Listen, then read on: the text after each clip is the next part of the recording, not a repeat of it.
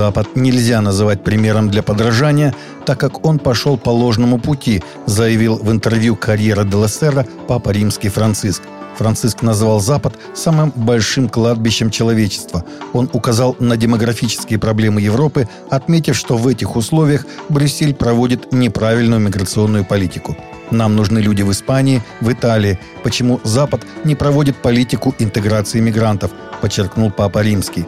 Он также высказал мнение, что Запад сейчас не на самом высоком уровне и не может помогать другим народам.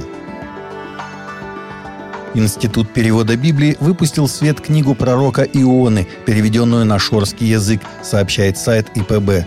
В помощь читателям приводятся параллельно два текста на шорском и русском языках.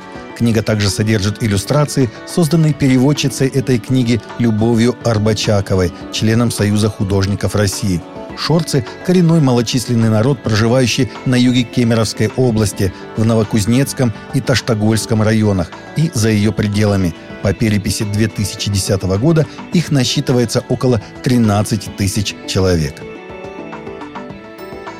В интервью Kingspot газете Tennessee Times News астронавт Барри Буч Уилбор, христианин по вероисповеданию, описал духовный опыт, который он испытал, находясь снаружи Международной космической станции во время своего третьего полета в 2014 году, сообщает Naked Science.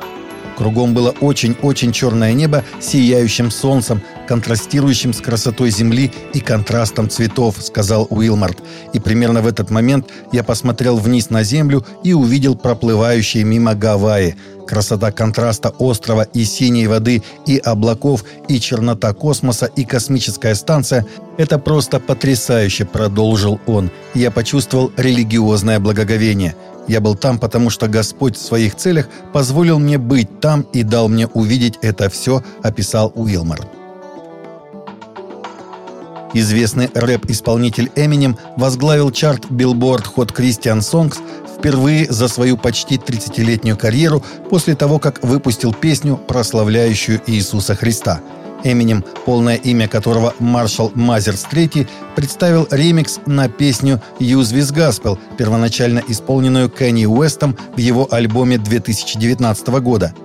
Эминем, который считается одним из величайших рэперов всех времен, известен тем, что использует в своих текстах насилие и ненормативную лексику – на протяжении многих лет рэпер, удостоенный премии Грэмми, откровенно говорил о своей борьбе с психическим здоровьем но последнее время замечено его движение к вере.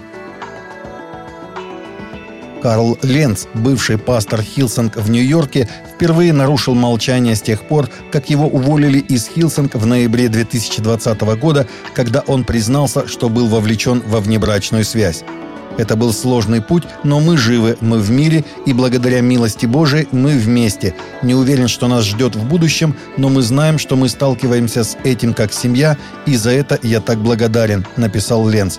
«Моя глубочайшая благодарность нашим друзьям и семье, которые проявили к нам такую безусловную любовь и благодать, когда мы отчаянно нуждались в этом», — заключил он.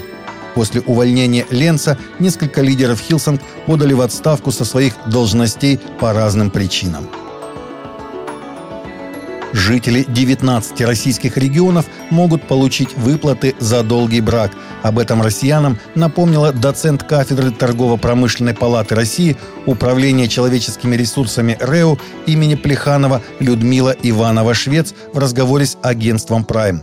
Она отметила, на такое пособие могут претендовать супруги, отпраздновавшие золотую свадьбу, то есть прожившие 50 лет в зарегистрированном браке. Для получения выплаты юбиляры должны подать заявление в местные органы социального обеспечения. В дальнейшем пособие можно получать каждые 5 или 10 лет. Экономист подчеркнула, что размер и условия выплат пособия зависят от региона.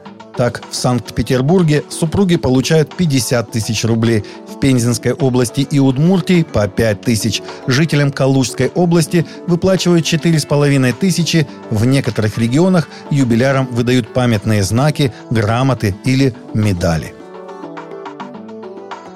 Таковы наши новости на сегодня. Новости взяты из открытых источников. Всегда молитесь о полученной информации и молитесь о мире и о мире в сердцах – также смотрите и слушайте наши прямые эфиры с 8 до 9 по Москве или в записи на канале YouTube.